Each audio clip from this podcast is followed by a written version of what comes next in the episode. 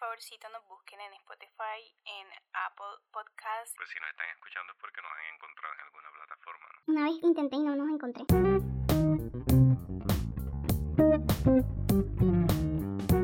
Bienvenidos a nuestro tercer capítulo de Papas Millennials. Yo soy Hasir. Yo soy Ibis. En esta ocasión vamos a hablar de algo más chévere porque no vayan a creer ustedes que nosotros somos como ese tipo de papás que quejosos y que no ven nada bonito. No, no, no, no, amigos. Realmente sí nos ha gustado mucho el embarazo, obviamente. Así que hoy especialmente vamos a coger el podcast para hablar de lo chévere. Pues sí, en realidad en estos estamos grabando esto el 30 de septiembre ya es el séptimo mes, estamos entrando casi en el octavo mes y en estos meses pues la verdad hemos recibido mucho cariño, mucho amor de la gente y muchos regalos también. Nos hemos sorprendido de pues la cantidad de cosas que nos han regalado que nosotros prácticamente no hemos tenido que comprar nada. Y una de las cosas que nosotros nos, nos opusimos fue hacer un baby shower. Nosotros no nos pareció como hacer ese tema de un baby shower, que es prácticamente como pedir, pedir a tu familia y pedir a tus amigos o a tus compañeros de trabajo que te tienen que dar algo porque tu hijo va a nacer. Y pues el pensamiento de nosotros es que quien te va a dar algo o quien le va a obsequiar algo a tu hijo o a tu hija, pues le nace del corazón, no tiene que ser una, una, imposición, no tiene que haber de pronto tanto bombo. Igual no estamos en contra de la gente que lo haga porque hay gente que lo quiere hacer también como una celebración previa al nacimiento de su hijo. No siempre es como que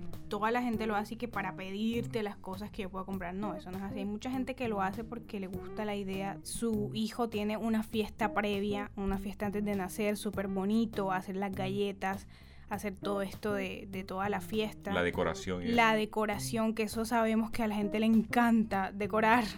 Entonces no, no, no, no, no siempre es como para pedir cosas, pero nosotros sí dijimos que no queríamos hacer baby shower. Para nosotros eso hace, hace parte de, de, uno de los temas que vamos, que vamos a tocar hoy, que es el tema como de la mercantilización, ¿sí? Todo igual, y es válido, ¿no? Es válido que haya como que un, una oportunidad de negocio en cada aspecto de la vida y, y, hay gente que quiere sacar partido. Nosotros tenemos amigos que se dedican, por ejemplo, a la fotografía o a la realización audiovisual y ellos sacan mucho partido del, del deseo de, que tiene la gente de, de hacerse un fotoestudio antes del parto o incluso hacerle un fotoestudio cada mes del bebé después del nacimiento, pues eso está bien. Nosotros en realidad no pensamos que eso es algo como tan necesario. Si obviamente queremos tener algunos recuerdos y algunas cosas de todo el crecimiento de, nuestro, de nuestra hija en, este caso, pero la verdad es que no, no lo creemos tan necesario no era como la prioridad y sin embargo también agradecemos a nuestros amigos que nos regalaron, porque incluso yo tengo un amigo, Senia, un saludo, nos regaló eh, el primer fotoestudio eh, de embarazo porque ella me dijo como que, y viste, tienes que tomar las fotos, yo te las hago. Entonces como que cómo decirle que no a alguien que se alegra por ti. Y pues yo también quería tener ese recuerdo, así también, así que pues accedimos y ahí tenemos como nuestras fotitos. También hay otro amigo que no las quiere hacer y así. No es como que nosotros estábamos eh, buscándolo como tal, pero como ya dijimos al principio también del podcast, que es algo muy bonito que nos pasó, que nos regalaron de todo, no solamente cosas para Abigail, que es nuestra bebé, sino cosas para nosotros, cosas que no pensamos así como que íbamos a, a resultar teniendo, haciendo, y eso me ha parecido muy bonito en esta etapa de, del embarazo, ya casi a punto de dar a luz.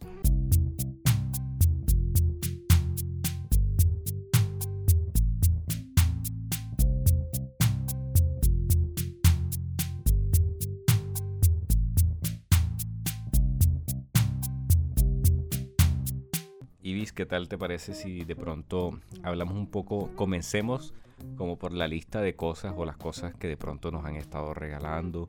Eh, nosotros en realidad pensamos inicialmente como tener lo básico, lo esencialmente básico, pues hay gente que se, que se vuelve loca comprándole muchas cosas al bebé, incluso desde mucho antes del nacimiento. La verdad, nosotros sí dijimos vamos a tomárnoslos con calma, sobre todo porque son cosas que duran muy poco duran muy poco tiempo, son cosas que a veces se usan, se usan por un mes o por tres meses. Investigaciones cualitativas. Entonces, por ejemplo, la ropa, la ropa es algo que se queda muy rápido, entonces como que no veo necesidad de comprar tanta ropa, pero vamos a contarle un poco a nuestros oyentes de este podcast más o menos cuáles son las cosas que nos han regalado.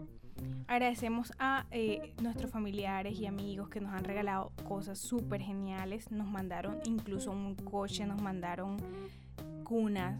Mm, tenemos otra cuna en camino, nos han mandado Moisés, nos han mandado cunas altas que son distintas a las cunas tradicionales, por decirlo así nos han regalado, o sea, ya está en la lista que nos van a regalar la bañera y nos han regalado algo que de verdad nosotros apreciamos con todo el corazón y son pañales ecológicos, amigos. Los invitamos a usar pañales ecológicos. Cuando yo era pequeña mi mamá me ponía paño de tela, nuestros abuelos usaban paño de tela y era mejor para el medio ambiente. Yo sé que voy a ir a lavar popó, pero no me importa. Así que nos regalaron muchísimos, muchísimos paños ecológicos y amigos, no es que sean muy baratos que digamos, así que agradecemos en serio que nos hayan hecho ese detallazo. También nos han regalado, pues obviamente los pañitos, todo el kit este de... el kit inicial. ajá, del bebé, que obviamente es súper necesario. Nos han regalado cremas, nos han regalado eh, kit también de aseo para el bebé. Ropa también, la ropa del bebé. Y mucha ropa. Pero por ejemplo, yo me quiero detener un momento en lo de los pañales. La verdad, pues yo lo que yo he leído en internet es que a largo plazo es más barato usar pañales ecológicos que pañales desechables, porque los pañales desechables, pues obviamente es de un solo uso.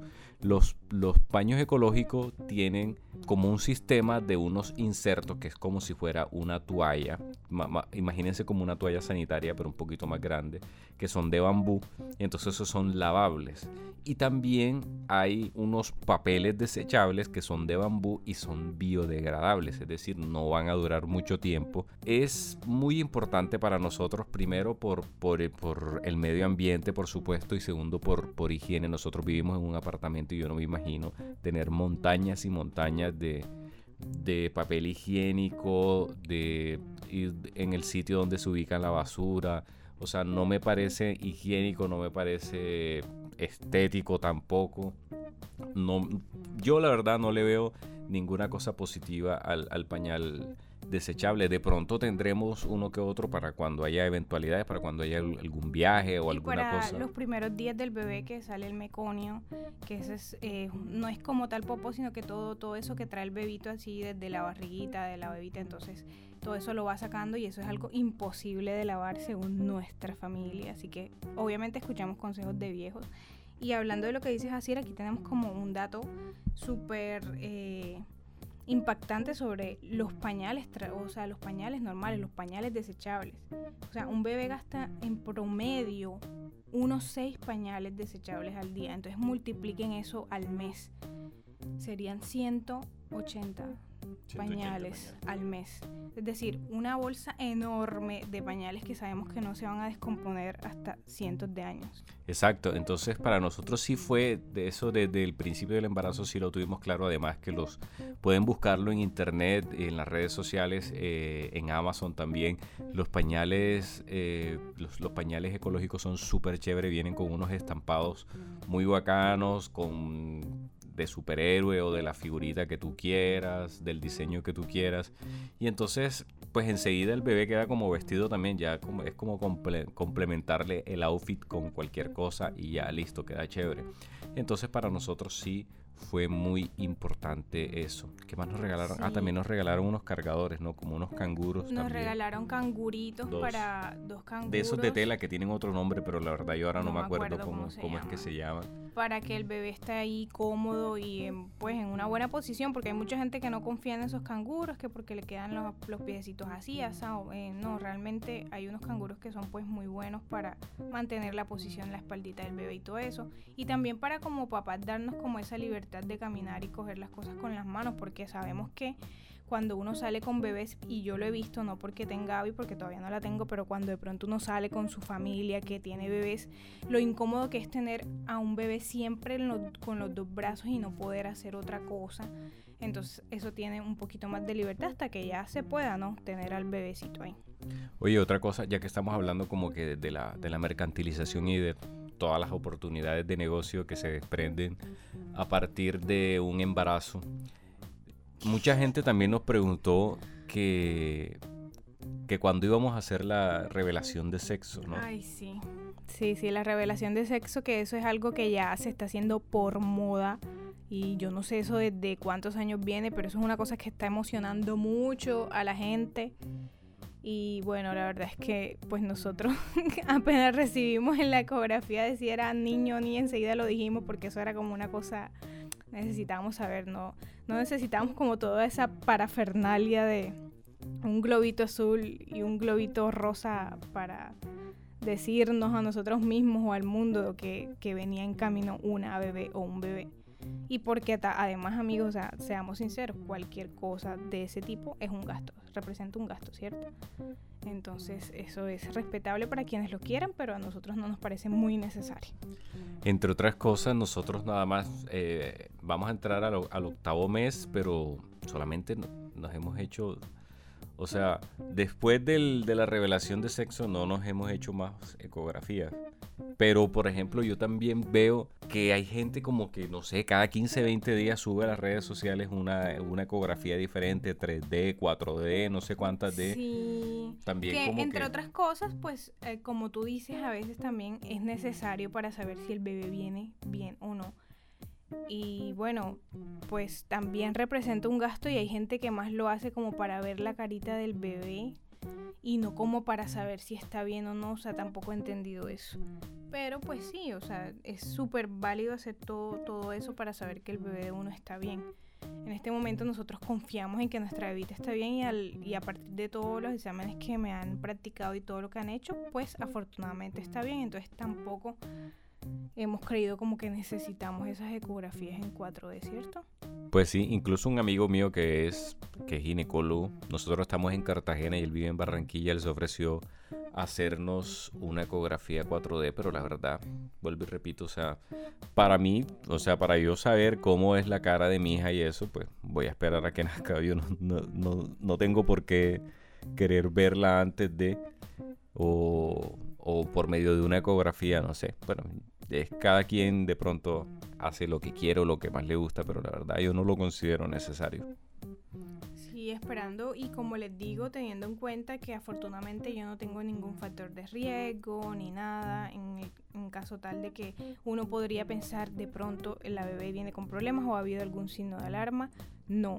En el caso de nuestro particular, gracias a Dios todo ha ido súper bien entonces por eso tampoco es que tenemos como esa necesidad de hacer una ecografía 4D. Pues yo confío mucho en Dios y confío mucho en lo que me dicen los médicos y en los resultados de nuestro examen. Entonces esperemos, pero no, hasta el momento no hemos querido hacer esa 4D para ver la carita de la bebé, la verdad. No.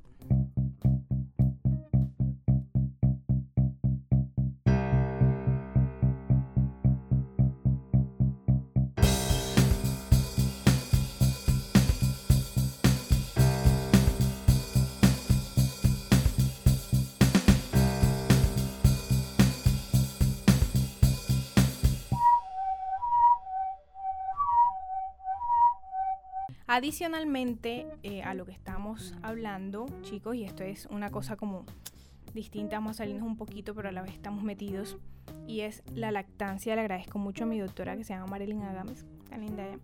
Ella nos regaló una, entre esos regalos chéveres, nos regaló una cartilla de lactancia donde dice todo, todo lo que hay que saber sobre lactancia y por favor, este es como también un llamado a las mamás, porque como millennials y a veces como jóvenes, muchas chicas no les gusta ver que su cuerpo se altera, que sus senos se alteran, que no sé qué, y hay muchas que definitivamente no les dan seno a sus hijos, quizás por cuestiones estéticas, o también quizás porque prefieren darle un pote o porque les dicen, no, tú le puedes dar otra cosa, no necesariamente teta siempre. Y no amigos, los seis primeros meses de vida de un bebé son exclusivamente para amamantarlo con leche materna. Por favor, por favor, hagámoslo. Y como que digámosle a esas personas, a esas chicas que están también eh, avanzando en su embarazo, que no dejen de lado la, lactancia materna porque es súper importante para las defensas del bebé, para curarlos de, de enfermedades en un futuro, o sea, que estén fuertes, que puedan eh, sobrellevarlas mejor, para crear también un lazo entre el niño y la madre. Y también eh, aprovecho este espacio para decir que lactancia no es solamente que una mujer le dé el seno a un bebé. O sea, esto es un proceso también de pareja. Entonces también que lo compartamos con nuestras parejas porque al fin y al cabo ellos son los que van a estar ahí. Y si nos duele un pezón, ellos son los que van a estar ahí. Si nos quejamos o si necesitamos ayuda con el bebé. En caso de que, porque hay muchas que no tienen eh, apoyo ni de tíos, ni de familia, ni nada. Entonces solamente está su pareja ahí entonces también apoyémonos entre pareja, hombre y mujer. La lactancia no es solo de la mujer aunque ella sea la que esté dando seno, no. En el proceso también se involucra el hombre, entonces por favorcito, estemos claros en ese tema. Bueno, ese es un tema que hay que ir aprendiendo porque la verdad uno trata de irse informando poco a poco, pero por simple intuición la naturaleza no se puede reemplazar. Ojalá en, en algunos episodios posteriores podamos tener algún amigo pediatra o algo que de pronto nos hable un poquito ya con, con datos y con estudios la importancia de la lactancia materna, pero yo creo desde lo obvio que lo natural, o sea, lo natural y desde que el mundo es mundo, desde que el ser humano está, la lactancia materna es irreemplazable. Es decir, cómo se ha hecho antes, cómo se ha hecho toda la vida. Es que no se puede reemplazar la naturaleza con algo sintético y sobre todo en algo tan delicado como un bebé. Yo creo que estamos bien diseñados los que creen en Dios, los que creemos en Dios pueden decir Dios hizo muy bien y los que creen en, la naturaleza o en la ciencia, el cuerpo está muy bien hecho. ¿Y, cómo hacía la gente antes cuando no había leche de fórmula? ¿Cómo hacía la gente hace 100 años y de ahí para atrás cuando no tenía leche de fórmula? Obviamente ahí ahora un tema también hablando de lo que es la mercantilización de la maternidad y de los bebés. Entonces también hay como una ofensiva eh, mediática y de, y de, las, de estos laboratorios que hacen esa leche de fórmula para recomendar y tristemente para recomendar a través de muchos médicos la leche de fórmula. Y, y obviamente como el médico es una persona de, que genera confianza, por su estudio, por su profesión, muchos padres ven, ven y sienten necesario darle leche de fórmula a sus bebés y eso dentro de lo obvio no soy no estoy tan informado no soy médico pero para mí dentro de lo obvio eso debe tener algunas consecuencias como por ejemplo en el estómago como por ejemplo que esas leches tienen azúcares también. En el crecimiento obesidad diabetes enfermedades crónicas en un futuro sí y está comprobado. Entonces eso es uno de los temas que nos vamos a proponer a buscar un especialista para conversar ya de pronto con mayores datos eh, aquí en el podcast sobre la lactancia materna, que me parece un tema muy importante. Bueno, de todos modos, hoy queríamos era compartirles todas esas bendiciones, todos esos regalos, todas esas atenciones que hemos tenido de muchos amigos, de muchos familiares que hemos tenido nosotros y por supuesto que ha tenido nuestra bebé. Ahora entendemos por qué siempre la gente habla y dice una frase muy característica un bebé es una bendición. Eh, está bien, es una es una bendición. Definitivamente sí lo es. Y los bebés, y cuando son queridos, cuando están rodeados de cariño, reciben muchas cosas, no solo materiales como nos pasa a nosotros, sino en forma de amor, de cariño, de atención, y eso es muy, muy, muy bonito eh, y es lindo como que traer al mundo una vida que uno sabe que está querida no solamente por nosotros sus padres, sino por las personas de alrededor. Definitivamente eso me, me parece maravilloso y Avi se los agradece y bueno, muchísimas gracias a todos nuestros amigos y súper chévere también todas aquellas parejas también que están pasando por algo similar a nosotros. Sabemos que sí, puede, sí está pasando, es decir, también representan una bendición para ellos, también están teniendo cosas bonitas. Eh, y si de pronto no está siendo el momento, esperen lo que sí. Eh, yo sé que sí, siempre nos lo dicen, un bebé es una bendición y bueno, ya sabemos todo. Cuidémoslo, trabajemos por ese bebé, pensemos bien y analicemos y pues agradezcamos sobre todo todo lo que nos llega también con el bebé. Así es, igual les agradecemos mucho a ustedes que siempre nos están escuchando a través de las distintas plataformas de Spotify, Apple Podcasts, Google Podcasts y no me acuerdo cuáles más, pero ahí en las estadísticas las que más nos salen son Spotify y Apple Podcasts. Gracias por escuchar nuestro tercer capítulo. Igual les recomendamos los dos primeros y dentro de unos días estaremos ya grabando nuestro cuarto capítulo, si Dios quiere. Y nuevamente muchas gracias a todos ustedes. Despide Davis. Adiós, año. Pues que Dios me lo bendiga primero que todo. ¿Sí? Y que sinceramente gracias por el apoyo que me han brindado y que tengan la plena seguridad que jamás lo voy a hacer quedar mal.